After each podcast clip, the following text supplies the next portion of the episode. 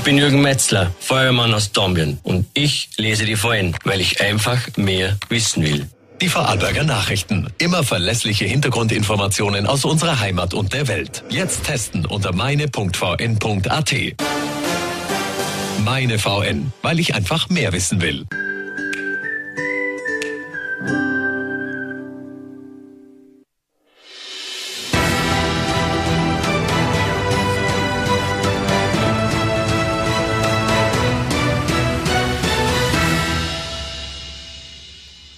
Herzlich willkommen zu einer neuen Ausgabe von Vorarlberg Live. Heute am Mittwoch, den 26. August 2021. Ja, nur noch wenige Tage, bis das neue Schuljahr auch in Vorarlberg startet. Und äh, kurz vor Beginn des Schuljahres gibt es doch noch einige Diskussionen. Äh, die Stimmung unter den Lehrern ist teilweise ein bisschen gespalten. Auch bei den Eltern gab es viele Fragen. Was wird jetzt im neuen Schuljahr genau kommen? Der Bundesminister hat diese Woche nochmal in einer Pressekonferenz kundgetan, wie genau dieser Schulstart aussehen soll. Äh, um die letzten Fragen noch zu klären, gab es heute im Vorarlberger Landhaus einen sogenannten Bildungsgipfel. Mit dabei waren neben den politischen Vertretern und Elternvertretern und Lehrervertretern auch die Bildungsdirektion. Und ich freue mich jetzt sehr, hier im Studio begrüßen zu dürfen, die Leiterin der Bildungsdirektion Vorberg, Frau Evelyn Marte-Stefani. Schönen guten Abend und. Vielen Dank für den Besuch im Studio. Herzliches Grüß Gott und vielen Dank für die Einladung.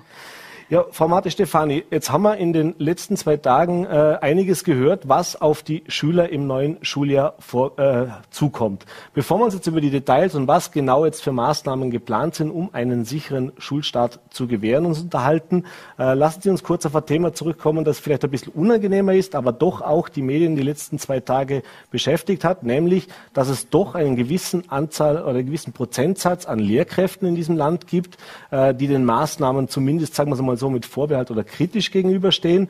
Und es hat sich auch so eine Gruppe, eine kleine, aber dennoch Gruppe gebildet, äh, die sich auch klar dagegen ausgesprochen hat, zum Beispiel sich impfen zu lassen oder in Impfpflicht zuzustimmen, beziehungsweise auch den Tests sehr kritisch gegenüberstehen. Dementsprechend mit viel Spannung wurde dieser Gipfel heute erwartet.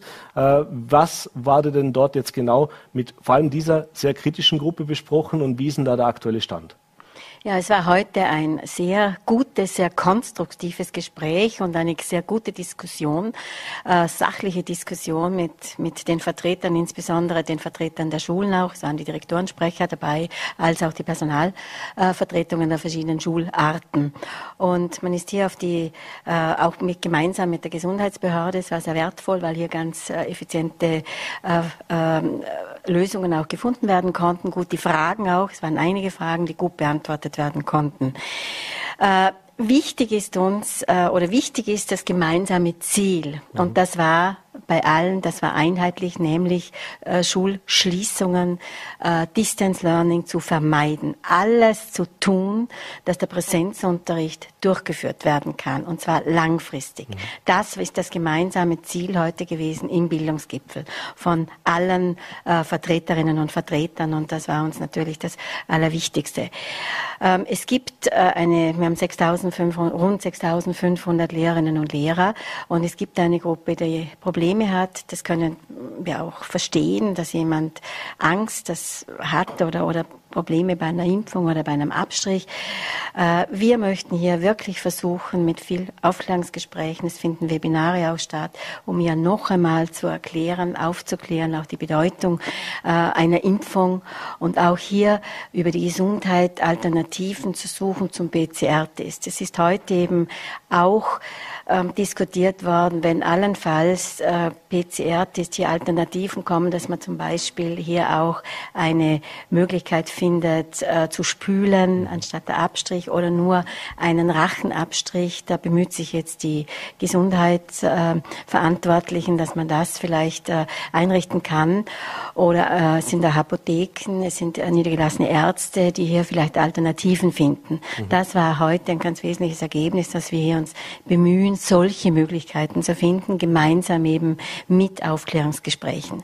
Was auf keinen Fall, und das war uns auch allen Vertretern ganz wichtig, dass hier auch keine Spaltung erfolgen soll mhm. in den Schulen. Man sagt, Geimpfte, nicht Geimpfte. Das soll es ja nicht sein. Wir haben also ein sehr schwieriges Jahr hinter uns, insbesondere ja die, die Schulen, die Lehrerteams, die Direktoren. Und einmal mehr möchte ich mich da auch ganz herzlich bedanken für diesen riesigen Einsatz täglichen. Und das war auch das, was uns so ähm, wo es eine gemeinsame Stimmung, eine Aufbruchstimmung war. Und die möchten wir erhalten. Mhm. Das ist uns ganz wichtig. Mhm. Wir möchten auch niemanden im System verlieren. Mhm. Jetzt, äh, Sie möchten niemanden im System verlieren, äh, aber es gab schon im vergangenen Schuljahr vereinzelt Lehrkräfte, die sich eben gegen die Maßnahmen ausgesprochen haben, aus den verschiedensten Gründen. Äh, da gab es auch Fälle, wo man sich dann tatsächlich äh, auch trennen musste. Das heißt also, diese Lehrer, die nicht mehr unterrichten in Vorarlberger Schulen. Äh, jetzt wissen wir aber, dass die Situation der Lehrkräfte in, in Vorarlberg, nicht nur in Vorarlberg, aber eben auch in Vorarlberg, sehr angespannt ist. Das heißt, eigentlich haben wir eh zu wenig Lehrer. Äh, und Sie haben es gesagt, es ist eine kleine Gruppe, aber jeder Einzelne tut natürlich weh, wenn er nicht mehr zur Verfügung steht. Äh, aber muss man damit rechnen, dass es vielleicht doch dazu kommen wird, dass man wieder mit dem einen oder anderen sich nicht einigen kann? Denn wir wissen auch, dass bei, gerade bei den kritischen Personen es doch immer auch einen gewissen Prozentsatz gibt. Da kann man mit gut Zureden nicht viel erreichen. Das war leider bei diesen drei genannten Fällen so, weil wir alles ausgeschöpft haben, uns bemüht haben. Rechtlich gesehen ist natürlich eine Dienstpflicht mhm. und wenn ich die nicht erfülle, sind entsprechende Konsequenzen da. Aber ich bin hier zuversichtlich, dass wir hier, wir haben immer noch gute durch gute Gespräche konnten wir schon sehr viel erreichen. Wir haben zum Beispiel im, zum Beispiel im letzten Schuljahr ein Webinar veranstaltet. Da waren über 80 Personen Teilnahme, wo wir wieder, wieder gewinnen konnten. Also mhm. ich bin hier schon zuversichtlich, dass wir auf diesem Weg äh, gute Lösungen finden. Mhm. Es war heute auch ein ganz wichtiges Thema von den Schulen angesprochen, äh, dass nicht der Eindruck auch in der Bevölkerung entstehen sollte, die Lehrerinnen und Lehrer sind die großen Impfverweigerer und Testverweigerer. Es haben, es waren anwesende Direktoren, die gesagt haben, in ihrer Schule sind 80, also sind noch 100 Prozent, zum Teil 80 mhm. Prozent geimpft. Tests waren überhaupt kein Problem. Also, das, und es ist ganz wichtig, dieses Image auch aufrechtzuerhalten. Mhm. Aber auch das Verständnis, dass wir mit anderen eben hier Gespräche suchen. Mhm. Und ich hoffe hier, bin zuversichtlich. Mhm. Dann gibt es noch eine zweite Gruppe, auch eine kleine Gruppe, aber doch eine Gruppe, mit der Sie sich auseinandersetzen müssen. Das sind nicht die Lehrer, sondern die Eltern. Äh, auch da haben wir in den letzten Wochen gehört, es gibt doch immer mehr äh, Eltern, die ihre Kinder in den Heimunterricht genommen haben. Äh, da kolportiert mal die Zahl von knapp 500 Kindern, die, äh, die da durch die Medien auch ging. Äh, auch die Elternvertreter waren heute dabei und natürlich gab es auch von, von Seiten der Eltern teilweise Vorbehalte im Vorfeld, was das bedeutet. Wir werden noch auf die Maßnahmen noch im Detail kommen, aber zum Beispiel gerade dieses dreimal in der Woche testen, äh, die Maskenpflicht und so weiter. Das sind Themen, die uns jetzt seit eineinhalb Jahren beschäftigen und eben bei einer gewissen Anzahl an, an, an Prozentsatz an Eltern auch äh, ja, nach wie vor für gewisse Protesthaltung oder auch einen Widerstand sorgen. Äh, was ist denn von Seiten der Elternvertreter jetzt da heute auch besprochen worden? Von Seiten der Elternvertreter ist eigentlich ein, ein Verständnis auch äh, gezeigt worden, dass es diese Tests braucht. Man muss, wie gesagt, das Ziel ist, den Präsenzunterricht durchführen zu können. Und das ist den Eltern eigentlich das Aller, Allerwichtigste. Mhm. Weil die Situation mit Schichtbetrieb und, und Distance Learning, das war für viele, viele äh, Familien eine riesen Belastung. Und das möchten wir nicht äh, wiederholen müssen. Und da müssen wir jetzt halt alles tun, diese äh, vorgesehenen Maßnahmen eben umsetzen. Auch hier, das ist auch neu im, im, in der Verordnung im Erlass vorgesehen, hier Aufklärungsgespräche durch die Schulleitungen zu führen, mhm. dass man Eltern genau erklärt. Vielfach sind es nämlich, was wir feststellen, sind Unsicherheiten, mhm. Fragen, wo, wo, wie läuft so ein Test, zum Beispiel ein PCR-Test ab. Wir konnten da zu Beginn, als diese Antigentests äh, begonnen haben, durch Aufklärung sehr, sehr viel erreichen. Also mhm. diese Zahl ist rapid heruntergegangen, wo, da, wo diese Bedenken geäußert wurden.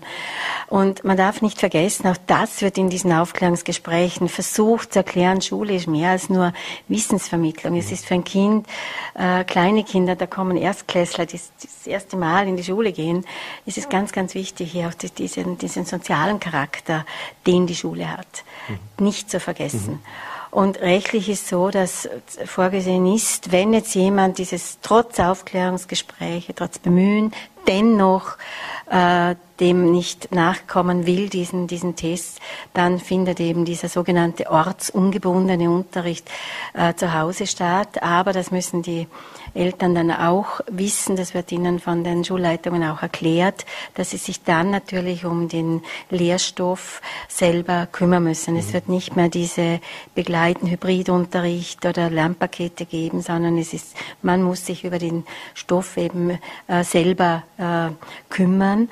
Und nicht zu vergessen, wenn das zu lange geht, kann das zu Feststellungsprüfungen kommen mhm. am Ende des Semesters, des Schuljahres. Das ist für ein Kind natürlich äh, eher, oh, also mal nicht angenehm, mhm. das eigens machen zu müssen.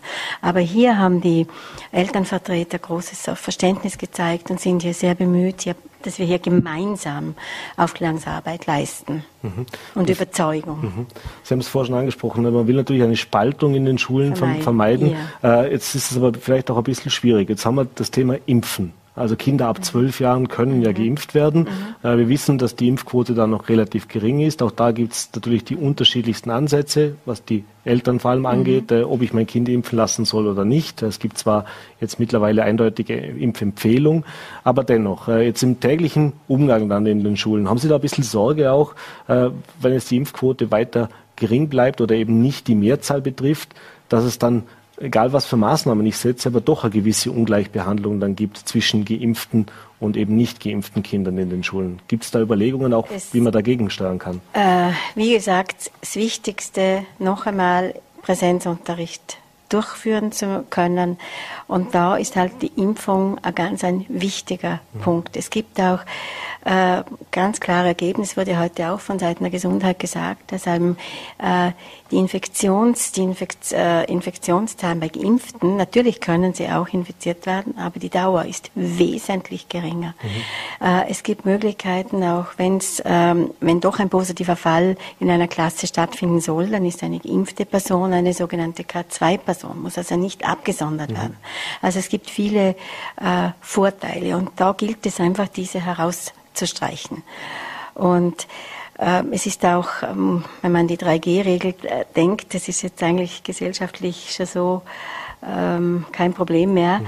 Wenn ich bestimmte Lokale besuchen will und so weiter, dann ist es eigentlich schon fast selbstverständlich, dass ich den, den Nachweis mhm. erbringe. Also auch hier sind wir wirklich bemüht, durch Aufklärung hier ähm, vieles zu erreichen. Es ist auch gedacht an mobile Impfteams, auch das wurde mhm. heute besprochen, hier möglichst niederschwellige Angebote mhm. für alle Schüler als auch Lehrer, als auch das Verwaltungspersonal mhm. an den Schulen, um hier äh, äh, diesen Schritt zu, zu stärken, dass man sich eben impfen lässt.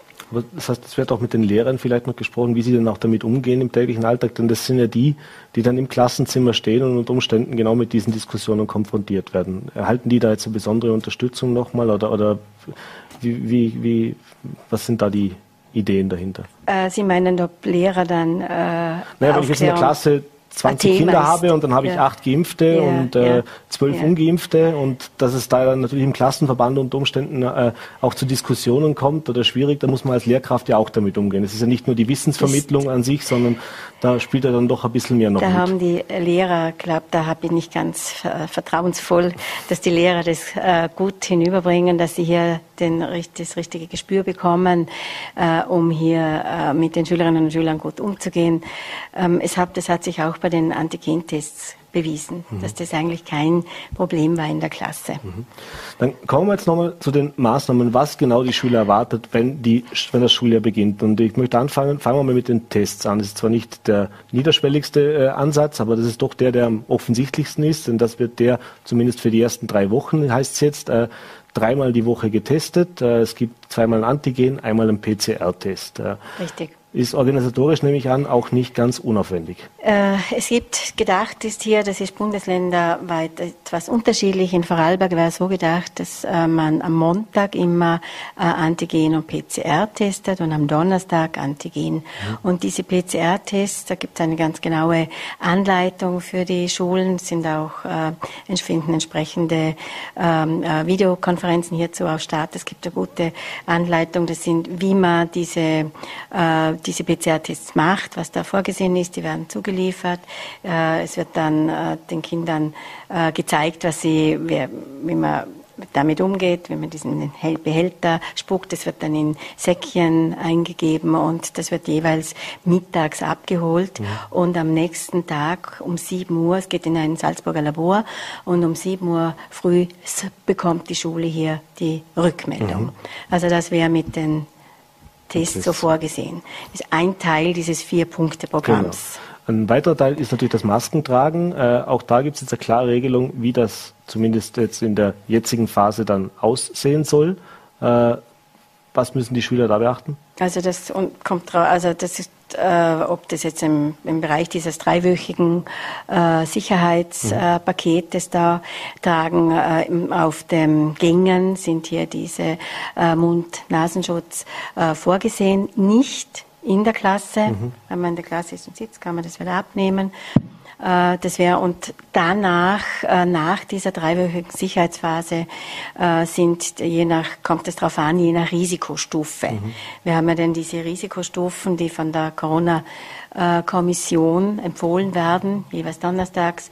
Hier ist auch eine Neuerung, dass man ähm, eine Verfeinerung eigentlich, dass man nicht nur die die Infektionszahlen berücksichtigt, sondern diese sogenannten risikoadjustierten sieben Tage in den Inzidenzen, dass man schaut, äh, welche Kriterien spielen da noch äh, eine Rolle, was ist Spitalsbelegungen oder woher kommt eine Infektionsquelle, ist mhm. in einem Bundesland verschieden oder woher kommt sie. Also es sind so wichtige Kriterien, die man dann mit einem Schlüssel berechnet und so kommt man zu einer solchen Risikobewertung. Mhm. Genau das, die AGES auch, die äh, Bewertungsergebnisse ähm, auf Bezirksebene für Schulcluster bewerten kann und schließlich die Abwasserproben, das ist ja auch neu, äh, dieses Frühwarnsystem, wo man sich sehr viel erhofft, äh, dadurch auch gut äh, Früherkennungen zu bekommen, äh, Trends auch festzustellen mhm und diese Sentinel-Schulen, also 300 Schulen in Österreich, die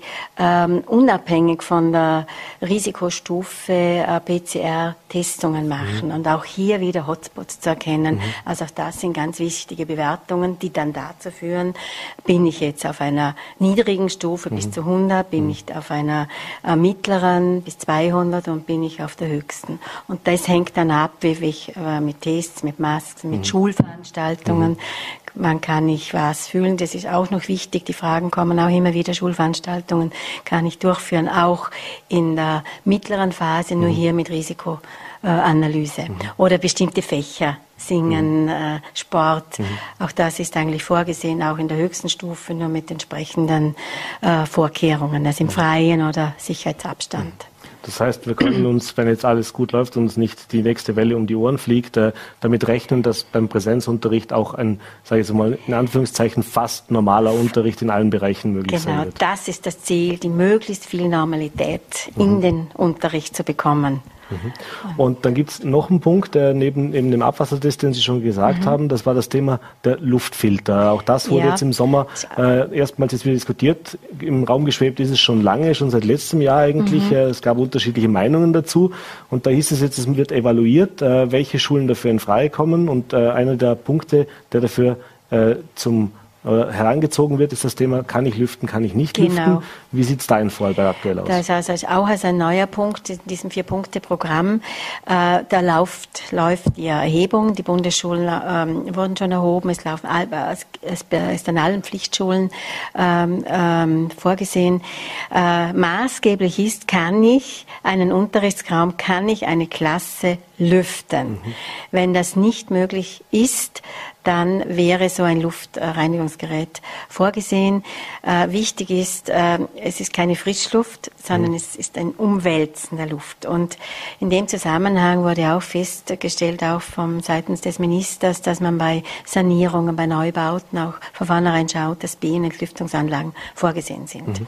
Und in Vorarlberg sind wir eigentlich hier sehr gut, äh, auf sehr gutem Weg. Wir haben also so gut wie keine äh, Schulen, wo man nicht lüften kann. Mhm. Aber äh, evaluieren, haben Sie gesagt, läuft das dann auch über die Direktoren? Also hast man das die Schulen ähm, selber? Über die Schulerhalter. Mhm. Im Pflichtbereich sind ja die Gemeinden die Schulerhalter. Mhm. Im höheren Bereich ist es, äh, sind, ist es die Bildungsdirektion und äh, das sind Raumdaten. Das ist alles schon, mhm. äh, gibt es schon und über diese Stellen läuft diese Erhebung. Mhm dann sind wir gespannt, hoffen, dass wir ein tatsächlich mehr oder weniger normales Schuljahr für alle Schülerinnen und Schüler gewährleisten können. Persönliche Frage noch zum Abschluss. In den letzten zwei Jahren äh, haben Sie sich wahrscheinlich weniger um Themen gekümmert, die Sie normalerweise beschäftigen, nämlich eben die Bildung per se. Äh, wie, wie sehr sehen Sie den Tag herbei, wo Sie sich weniger mit Tests und Filtern und Abwassertests beschäftigen müssen und sich wieder Ihrer tatsächlichen Kernaufgabe widmen können? Wir haben natürlich versucht, dass auch die wichtigen Themen natürlich auch während der Corona-Zeit zu berücksichtigen. Aber es war eine sehr, sehr herausfordernde Zeit, auch für uns, aber ganz besonders natürlich für die Schulen. Mhm. Und die möchte ich mich hier nochmals ganz, ganz herzlich bedanken, was da geleistet wurde. Und wir hoffen jetzt auf ein gutes neues Schuljahr und wir haben viele Schwerpunkte, die wir dennoch wirklich auch äh, gemeinsam wieder haben einiges vor, wo wir gemeinsam bewältigen möchten. Frau Marta Stefani, dem kann man eigentlich nichts hinzufügen. Vielen Dank für den Besuch im Studio und die vielen. Ausführungen und einen schönen Abend. Dankeschön, vielen Dank Ihnen und auch. Danke wir kommen jetzt zu unserem zweiten Gast heute in der heutigen Sendung. Äh, ich freue mich jetzt sehr, begrüßen zu dürfen bei mir im Studio Landesrat Marco Dittler. Schönen guten Abend. Danke für den Besuch im Studio. Danke für die Einladung.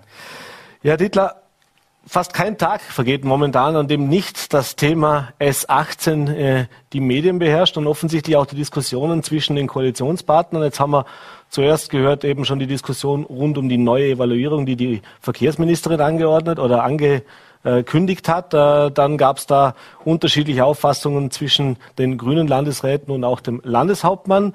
Da ging es dann so weit, dass man heißt, äh, der Regierungspartner habe das Regierungsabkommen in dieser Hinsicht fast schon verlassen.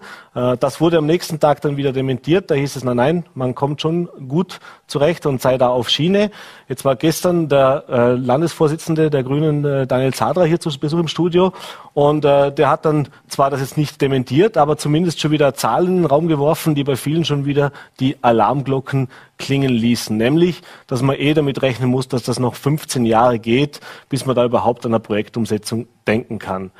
Jetzt die Frage an Sie, als zuständigen Landesrat. Äh, was sagt man denn den betroffenen Bürgern? Was sollen denn die jetzt noch glauben? Wie sieht es denn aus mit dieser S18? Äh, ist das jetzt ein Thema, das halt einfach diskutiert wird und man sagt, ja, da machen wir schon, aber umgesetzt, ja, das wissen die Götter. Ja, ich möchte mich bei meinen Aussagen hier eigentlich an die Experten halten und möchte wiedergeben, was ich aus dem Gespräch mit der ASFINAG für Informationen bekommen habe. Sie müssen wissen, dass die ASFINAG hier seit mehreren Jahren sehr intensiv ja sich darum kümmert und äh, auch die unterschiedlichen Varianten schon geprüft hat. Äh, ich weiß, dass zum Teil über 100 Personen, Experten, über 30 unterschiedliche Büros an diesem Projekt arbeiten. Also das sind ganz viele Experten, die sich intensiv mit diesem Projekt beschäftigen. Punkt eins. Punkt zwei, ich bin sehr froh, dass hier jetzt etwas Ruhe wieder einkehrt, hoffentlich. Äh, ich brauche diese Zurufe eigentlich nicht, wenn es um eine Verlangsamung dieses Projekts geht. Ich brauche sie auch nicht, wenn es um eine Beschleunigung geht. Wir haben uns auch da ganz klar dagegen ausgesprochen. Wir wollen das seriös mit den Experten abgehandelt haben. Wir wollen insbesondere die Bevölkerung in Lustenau mitnehmen. Hier gibt es eine klare Vorstellung, wie dieser Prozess abläuft. Punkt zwei. Punkt drei. Äh, ich bin auch froh, dass die Grünen wieder zurückgekehrt sind zum Regierungsprogramm, weil das Regierungsprogramm ist sehr umfangreich, aber bei diesem Punkt ist es messerscharf. Bei diesem Punkt auf Seite 34 des Regierungsprogramms ist ganz klar nachzulesen, dass nach der Trassenentscheidung, die ja getroffen worden ist, jetzt diese Variante in ein Verfahren zu führen ist. Und das muss unser Ziel sein, diese Variante in ein UVP-Verfahren zu führen. In einem UVP-Verfahren werden dann all diese Themen ohnehin beleuchtet, aber diese Variante hat es verdient, in ein ordentliches Verfahren zu kommen. Was braucht es dafür noch? Es muss jetzt mit der Bevölkerung gemeinsam, mit der ASFINAG, mit den Experten, die bauliche Ausführung einmal besprochen werden. Das muss der Bevölkerung vorgestellt werden. Ich möchte da insbesondere daran appellieren, nicht Bilder im Kopf zu erzeugen, wie beispielsweise die A14 heute durch Vorarlberg durchläuft. Straßen, die in Zukunft gebaut werden, die werden unter Flur gebaut, die, die sollen dazu dienen, den Verkehr aus dem Ort rauszuholen, um die Ortschaften herumzuleiten. Sie sollen großteils unter Flur geführt werden. Es wird ein freier Zugang ins Ried dadurch möglich sein für Fußgänger, für Radfahrer. Ähm, Das muss jetzt erarbeitet werden. Ziel ist es, das dann Ende 22 dem Ministerium vorzuschlagen. Und das Bundesministerium muss dann per Verordnung festlegen, in welchem Korridor dann geplant wird. Mhm. Dann müssen die Unterlagen erstellt werden für die UVP-Prüfung. Äh, das geht zwei, drei Jahre kann das schon gehen bei so einem großen Projekt. Mhm. Es kann so schnell gehen, weil schon so viel Vorarbeit geleistet wurde. Sie wissen, dass CP und Z-Variante ganz exakt geprüft worden ist. Hier wurden extrem viel Vorarbeiten schon geleistet. Ähm, das heißt, man kann schon bei so einem Projekt in ein paar Jahren in die UVP in das UVP-Verfahren kommen. Und das muss unser gemeinsames Ziel sein. So steht es auch im Regierungsprogramm. Mhm. Das heißt, diese 15 Jahre, die der Daniel Zahler gesagt hat, die sind Ihrer Meinung nach zu hoch gegriffen, bis es zu einem Start kommen kann. Aber was ist denn ein realistischer Zeithorizont? Wenn man jetzt sagt, wir sind jetzt wirklich gut dran, reichen die Planungsunterlagen, wie Sie gesagt haben, ein, äh, haben dann das UVP-Verfahren. Was kann man den Lustenauern sagen? Was wäre denn, sage ich jetzt mal, wenn alles klappt, äh, ein realistischer Baubeginn? Es ist nicht seriös aus meiner Sicht über das UVP-Verfahren hinaus jetzt irgendwas in Aussicht zu stellen. Mhm. Das UVP-Verfahren ist ein Verfahren und es hat jeder in Österreich das Recht auf ein ordentliches Verfahren. Hier haben Befürworter und Gegner die Möglichkeit, sich dezidiert zu äußern. Ich rechne damit, dass dieses Verfahren durch alle Instanzen durchgehen muss. Wir mhm. wissen das vom Stadttunnel in Feldkirch. Auch der Stadttunnel in Feldkirch musste durch alle Instanzen durchgehen. Man kann diese Verfahren mutwillig verzögern. Man kann sie verzögern, weil man anderer Ansicht ist. Es gibt hier unterschiedlichste Möglichkeiten. Äh, sie lassen sich nicht beschleunigen. Das, das soll man nicht machen. Man soll sie ordentlich abhandeln. Aber ich kann nicht prognostizieren, in welcher Geschwindigkeit ein Verfahren durchgezogen werden mhm. kann. Ich kann aber sagen, dass die Experten mit Hochdruck dran sind, dass es Gespräche geben wird mit der Bevölkerung und dass es unser gemeinsames Ziel sein muss, eine ordentliche Straßenlösung für Vorarlberg und für Lustenau in ein UVP-Verfahren zu bringen. Mhm. Und äh, vor Gericht und auf hoher See ist man, wie es so schön heißt, in Gottes Hand. Äh, das lässt sich nicht prognostizieren. Mhm.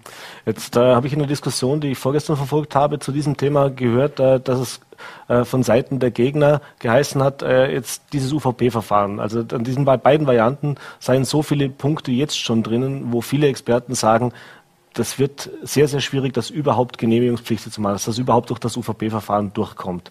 Äh, wie gesagt, müssen wir natürlich abwarten, ist ein bisschen Glaskugel, äh, Glaskugel lesen, aber ich muss jetzt nochmal nachfragen. Wie realistisch tatsächlich schätzen Sie die Chancen ein, dass man am Ende des Tages wirklich dann äh, diese Never-Ending Story, äh, geht jetzt doch schon einige Jahrzehnte eigentlich, tatsächlich nochmal wirklich in der Umsetzung kommen? Man hat doch beim Stadttunnel Feldkirch nicht geglaubt, dass er durch die Verfahren durchkommt, dass er die Verfahren bestehen wird. Äh, mit zwei Sätzen kurz ausgeholt. Äh, 2006 hat der Verfassungsgerichtshof Teile der alten Trasse damals aufgehoben. Die Trasse wäre verlaufen von Wolfurt-Lauterach in die Schweiz. Mhm. Ja. Wir wollen das untere Rheintal entlasten. Ja. Wir wissen, dass in absehbarer Zeit der Verkehr steigen wird. Er wird steigen. Wir wissen das auch aus der Vergangenheit. Er ist gestiegen, trotz allen Prognosen in eine andere Richtung. Er wird steigen. Die Zahlen belegen das. Ja. Wir werden mehr Verkehr bekommen, mit und ohne Straße. Die Rheintalautobahn wird eine der Hauptstrecken werden. Wir brauchen aus meiner Sicht leistungsfähige Verbindungen Nord-Süd, Ost-West. Mhm. Und wir müssen schauen, dass wir den Verkehr aus den Orten herausbekommen auf das höherrangige Straßennetz, wo er möglichst schonend für die Bevölkerung abgewickelt werden kann. Das muss unser Ziel sein. Ich glaube und ich weiß aus den Prognosen der ASFINAG, Umso weiter südlich wir gehen mit dieser Verbindung, mhm. umso weniger ist die Entlastung für das untere Rheintal. Ja, wir haben uns angeschaut, Verbindungen äh, bei Mäder-Krissan. Dort ist die Entlastung nicht gegeben für das untere Rheintal. Ich war immer ein Verfechter der Z-Variante. Mhm. Ich stelle mich hier auch her und sage, das wäre meine Wunschvariante gewesen. Aber ich muss auch die gesetzlichen Regelungen anerkennen. Und wir haben bei der Kontrolle zwischen Z und CP anerkennen müssen, dass die CP-Variante eine größere wie ursprünglich gedachte verkehrliche Entlastung mit sich bringen wird. Das ist deswegen zu erklären, weil natürlich auch im prognostizierten Zeitraum zwischen Dornbirn, Schweiz, Lustenau, Höchstfußach sehr mhm. viel Binnenverkehr sein wird. Ja, der wird diese Umfahrung nehmen können. Und zum Zweiten ist äh, der Eingriff in die Natur bei der Z-Variante, weil er der Natura 2000-Gebiet durchschneidet mhm. und weil die Anschlussstellen ins Natura 2000-Gebiet reinragen, das wusste man anfänglich auch nicht, ist der Eingriff in die Natur größer. Und ich kann in ein Verfahren nur jene Variante bringen, vor dem Umweltgesetz, von der ich weiß, ja, wenn sie umweltverträglicher ist oder gleich schädlich ist, sagen mhm. wir es so, mhm. äh, wenn sie die gleich große Entlastungswirkung hat, dann kann ich nur die reinbringen, die weniger schädlich ist. Mhm. Und die CP-Variante führt am Naturraum vorbei. sie tangiert ihn, sie durchschneidet ihn nicht. Mhm. Ja. Das ist schwierig, das wissen wir. Diese Verfahren sind risikoreich, das wissen wir auch. Aber weiter südlich ist die Entlastungswirkung für die Bevölkerung nicht gegeben. Mhm. Und hier appelliere ich dann schon auch daran, zu sehen, dass die Bevölkerung diese Entlastung einfach braucht. Wir brauchen die Verbindung zwischen zwei Autobahnen nicht mehr und nicht weniger. Es hilft uns nichts, Teillösungen zu machen, mhm. wo der Verkehr dann erst recht wieder durch die Ortschaften durch muss. Mhm. Zumal ja die Schweiz ohnehin äh, diesen Anschluss bei St. Margrethen äh, vorbereitet hat und sich ja da auch nicht wirklich gesprächsbereit zeigt, jetzt hier einen anderen Anschluss nochmal neu zu starten. Ja, das muss man natürlich auch wissen. Die Schweiz hat natürlich auf ihrer Seite auch Anschlussstellen definiert. Jetzt kann man sagen, okay, das kann auch woanders sein, ja. Äh, nur weil man mal vor 40 Jahren irgendwo einen Anschlusspunkt definiert hat. Aber ich möchte schon erinnern, man hat ja den Mobil im Rheintal-Prozess gemacht, zwischen 2007 und 2011. Dann hat man ihn 2012 abgeschlossen. Dann hat man die Unterlagen in eine strategische Prüfung Verkehr gegeben, hat die dem Ministerium geschickt ja, dann hat es wieder gegeben die Möglichkeit, hier Stellungnahmen abzugeben. Über 50 wurden abgegeben. Unter anderem auch die Schweiz, die sich hier dazu committed hat. Und dann hat der Bundesgesetzgeber festgelegt, der Korridor soll verlaufen zwischen Anschlussstelle Dornbirn, A14, und äh, Höchst St. Margrethen. Mhm. Und das ist seit 2017, 16, Dezember 16 auch im Gesetz. Das heißt, es gibt den gesetzlichen Auftrag, hier eine Netzveränderung herbeizuführen. Äh, und darauf sollte man auch Wert legen und darauf sollte man auch drängen jetzt. Mhm. Letzter Punkt zu diesem Thema noch, äh, das Thema neue Straßen verursachen mehr Verkehr. Auch ein Vorwurf, der natürlich von den Gegnern und auch von dem grünen Regierungspartner immer wieder erwähnt worden ist. Äh, das sind Zeiten von Klimawandel, von ja, Umstieg auf öffentliche Verkehrsmittel, auf das Fahrrad, eben weg vom Individualverkehr, dass es eben Zahlen gibt, dass eine neue Straße auch einfach mehr Verkehr produziert. Was erwähnen Sie diesen Vorhaltungen? Da muss man jetzt die Grundsätze in der Verkehrspolitik etwas auseinanderhalten. Ich glaube, dass es wesentlich sein wird, in Zukunft den Verkehr aus den Ortszentren herauszubekommen, auf höherrangige Straßen zu führen. Wir müssen schauen, dass der Verkehr um die Orte herumfließen kann. Das ist ganz wesentlich. Dort, wo es möglich ist, die Ortszentren zu beruhigen, dann, wenn der Verkehr auch rundum fließen kann. Wir wissen von den Prognosen her, wir haben jetzt 60, 67.000 äh, Kfz pro 24 Stunden auf der A14. Wir wissen, dass es ansteigen wird bis 2040 auf äh, etwa 87.000 ohne die äh, S18 mhm. und auf 90.000, wenn man die S18 mitrechnet, aber die S18 gleichzeitig eine wesentliche Entlastung in diesen Bereich bringen wird. Mhm. Ja. Ähm, also ich glaube nicht, dass wir uns darauf verlassen sollten, wenn wir keine Straßen bauen, haben wir das Problem gelöst. Äh, Vorarlberg entwickelt sich gut, was die Wirtschaft betrifft. Es wird nach wie vor sehr viel Binnenverkehr in Vorarlberg geben. Es entwickelt sich Lustenau sehr gut, es entwickelt sich äh, Dornbirn gut, das Rheindelta entwickelt sich gut wirtschaftlich. Ich glaube auch, dass es sehr viel Transitverkehr nach wie vor geben wird. Es wird diese Nord-Süd-Verbindung Deutschland, Schweiz, Italien mhm. genutzt werden. Ähm, wir sind begleitend auch an einem Güterverkehrskonzept dran. Ja, wir probieren natürlich möglichst viel Verkehr auch auf die Schiene zu bekommen. Die Schiene wird uns aber das nicht nehmen können, was es an Mehrsteigerungen geben wird. Also sie wird uns nicht entsprechend entlasten können. Es wird auch in Zukunft diese höherrangigen Straßenverbindungen brauchen. Äh, und wir wissen das ja auch, weil der Prozess jetzt schon so lange geht. Das ist vielleicht ein Vorteil. Wir wissen, dass die Zahlen, die man damals prognostiziert hat, heute eigentlich übertroffen sind und der Verkehr sich stärker entwickelt hat als vor 15 Jahren noch angenommen. Die Trendwende ist nicht absehbar, auch in den nächsten 15 Jahren nicht, wenngleich wir auch dabei sind, begleitende Maßnahmen zu setzen. Es ist jetzt gerade wieder ein großes Projekt von mir verabschiedet worden, um zwischen äh, Höchst und Lustenau den Individualverkehr, den, den äh, Individualverkehr vielleicht etwas zurückzunehmen, aber vor allem den Busverkehr zu priorisieren mhm. und auch den Radverkehr äh, entsprechend auszubauen oder dem Radverkehr die entsprechenden Verbindungen zu geben. Das läuft ja parallel dazu. Auch dazu haben wir uns bekannt. Mhm. Wir haben es gestern gesehen bei unseren Nachbarn in Deutschland. Auch da brauchen manche Straßen etwas länger. Die B31-Umfahrung Friedrichshafen wurde gestern eröffnet. Das hat 50 Jahre gedauert. Ganz so lange dauert es bei der S18 bislang noch nicht. Äh, aber macht es auch ein bisschen Mut, dass auch Projekte, die über Jahrzehnte äh, ja, dauern, ein bisschen umgesetzt werden, dann doch zu einem guten Ende kommen können. Na, wissen Sie, was mir Mut macht? Da waren zwei Personen dabei, die von Anfang an dafür eingestanden sind, dass diese Umfahrung kommt. Und die haben das sehr freudig begrüßt. Vielleicht haben wir auch jemand dabei, der bei der S18 von Anfang an dabei war. Und ich bin überzeugt davon, dass diese Umfahrungsstraßen notwendig sind. Und mhm. ich glaube, man darf jetzt nicht Bilder prognostizieren, in die Köpfe der Leute prognostizieren, die schlimm sind und Verkehr schlimm ist, weil Straßenverkehr anziehen, sondern sie entlasten uns ja auch. Mhm. Sie bringen den Verkehr dorthin, wo er sein soll, möglichst unter die Erde. Und ich hoffe schon, dass der ein oder andere Zeitzeuge dann auch dabei sein wird. Äh, meine größte Hoffnung jetzt ist aber, dass alle Beteiligten sich an das Regierungsprogramm halten, mhm. dass man ein gutes Projekt gemeinsam mit der Bevölkerung erarbeitet in den nächsten eineinhalb, zwei Jahren und dann in ein faires und offenes Verfahren geht. Mehr können wir zum jetzigen Zeitpunkt nicht machen. Wir können es gut aufbereiten. Es sind Top-Experten hier dabei. Und äh, dann haben wir ein UVP-Verfahren und dann wird sich entscheiden, ob diese Variante die beste für Vorarlberg ist. Ich glaube es ja. Mhm. Dann kommen wir noch kurz zu einem zweiten Thema, wenn ich Sie schon hier im Studio habe. Und äh, da habe ich mich heute auch eines Besseren belehren lassen. Es gibt seit Tagen Diskussionen um die Entschädigungszahlungen für Wirtschaftsbetriebe. Äh, das habe ich da in Ihrem Büro auch angefragt, äh, wie jetzt da die aktuelle Situation ist. Musste mir dann belehren lassen oder äh, erkennen, dass das eben eine Bundesgeschichte ist und nicht über Ihres so abgewickelt wird, sondern eben über den Bund bzw. die Gesundheitslandesrätin.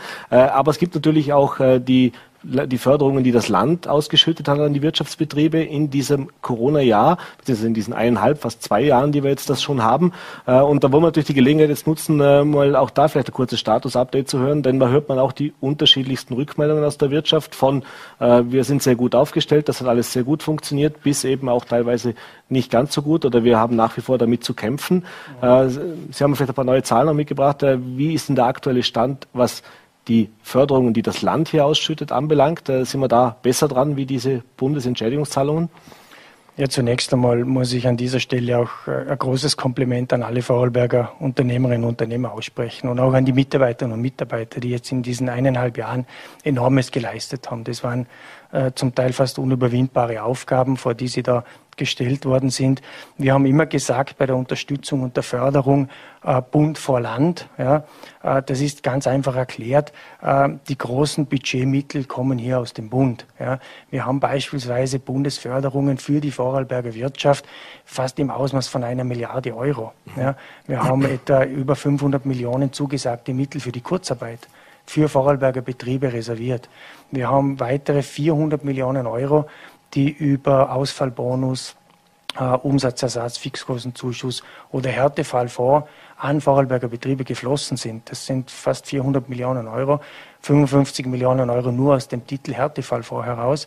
Äh, dort sind äh, an die 99 Prozent bereits abgewickelt. Da gibt es mhm. schon einzelne Fälle und die Fälle, die landen dann auch bei uns und da möchte ich auch äh, die Unternehmen ermutigen, sich an uns zu wenden. Wir werden jedem einzelnen Fall, der bei mir im Büro aufschlägt, nachgehen. Wenn hier eine, ein Ausfallbonus beispielsweise oder ein Umsatzersatz zugesagt wurde oder in Aussicht gestellt wurde mhm. und das bis heute nicht geklappt hat, dann ist meistens irgendeine Prüfung im Hintergrund, die dort läuft. Aber dort gehen wir nach, dort wenden wir uns an das Ministerium, da wenden wir uns an die COFAG, da sind wir auch mit der Wirtschaftskammer in Absprache, um hier nachzugehen, warum sind diese Gelder nicht geflossen. Das sind teilweise ganz triviale Erklärungen, weil beispielsweise Zahlen fehlen oder Unterlagen fehlen mhm. oder es nicht plausibel ist, dass 2019er Zahlen ganz anders ausschauen als die Zahlen davor oder die 20er Zahlen. Dem widmen wir uns. Mhm. Wo wir weniger Einfluss haben, ist dann äh, bei diesen Entschädigungszahlungen, da war ganz viel im Unklaren.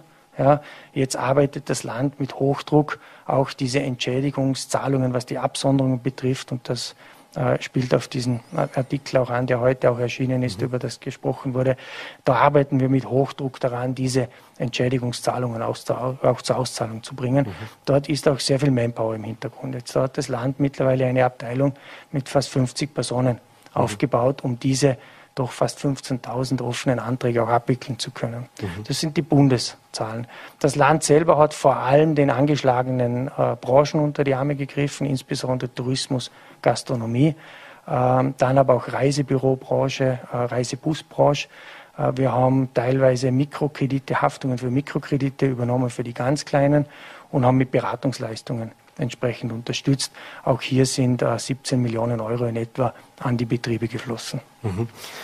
Da war das ja vorher nicht absehbar, in welchem Rahmen sich das Ganze abspielen wird. Es hat natürlich auch niemand damit rechnen können, wie lange uns das Ganze beschäftigen wird. Und es beschäftigt uns ja, wenn wir uns ehrlich sind, nach wie vor. Wie der Herbst wird, werden wir dann noch sehen. Äh, aber wie, wie hat sich denn jetzt die Realität mit dem, was Sie damals auch prognostiziert haben und die Experten prognostiziert haben, gedeckt? Äh, das heißt also auch bei der Budgeterstellung natürlich, das Budget wurde Anfang des Jahres erstellt. Äh, ist man da auf, auf Kurs oder kann es da unter Umständen sein, dass man jetzt dann noch, noch, nach, noch nachjustieren muss? Ja, wir sind jetzt in der Budgeterstellung für 22 und ganz offen und ehrlich gesprochen, wir wissen auch nicht, was jetzt im Herbst auf uns zukommt. Also gerade für die Budgeterstellungsprozesse ist das schon eine sehr schwierige Situation. Ähm, wir gehen davon aus, dass wir beispielsweise im Arbeitsmarkt mehr Mittel auch zum Einsatz bringen werden müssen. Die Arbeitsmarktzahlen schauen zwar wieder ganz gut aus, es mhm. geht wieder in die Richtung Vorkrisenniveau. Wir waren jetzt im Juni wieder erstmalig unter äh, 10.000 Arbeitslosen immer noch zu viel, aber mhm. wir nähern uns annähernd dem Niveau vor der Krise. Aber es hat zu Verwerfungen geführt. Ja. Wir müssen ganz besonders auf die Jugendlichen schauen. Mhm. Wir müssen ganz besonders auf Langzeit Arbeitslose schauen, dass es hier nicht zu Verfestigungen kommt. Also da wird man beim Budget auch entsprechend flexibel sein müssen. Das hat der Landeshauptmann aber richtigerweise auch in Aussicht gestellt, glaube ich, ganz am Anfang der Corona-Krise hat er mit mir gemeinsam in einer Pressekonferenz äh, diese Haushaltsstelle nach oben geöffnet. Ja, mhm. also da darf fürs Land es keine Grenze geben im Kampf gegen insbesondere Jugend- und Langzeitarbeitslosigkeit. Mhm. Da muss man dazu schauen. Die Wirtschaft selber erholt sich besser mhm. als erwartet. Äh, die Experten haben es hier etwas einfacher vielleicht als der Politiker. Sie können ihre Prognosen dann einfacher nach oben oder unten korrigieren. Sie korrigieren sie momentan nach oben. Das lässt uns äh, doch positiv auch in die Zukunft schauen, aber natürlich immer noch unter der Unsicherheit, dass wir nicht wissen, was auf uns zukommt, jetzt Corona oder Pandemie bedingt. Mhm. Da hoffen wir alle das Beste. Herr Landesrat, ich bedanke mich für den Besuch im Studio und die Informationen. Ich wünsche noch einen schönen Abend. Vielen Dank. Herzlichen Dank, gerne. Und das war's mit der heutigen Ausgabe von Vorarlberg Live. Äh, ich hoffe, es hat Ihnen gefallen. Vielen Dank fürs Dabeisein und wie gehabt, wenn Sie mögen, gerne morgen wieder 17 Uhr Voller.t, VNRT und Ländle TV. Einen schönen Abend und machen Sie es gut.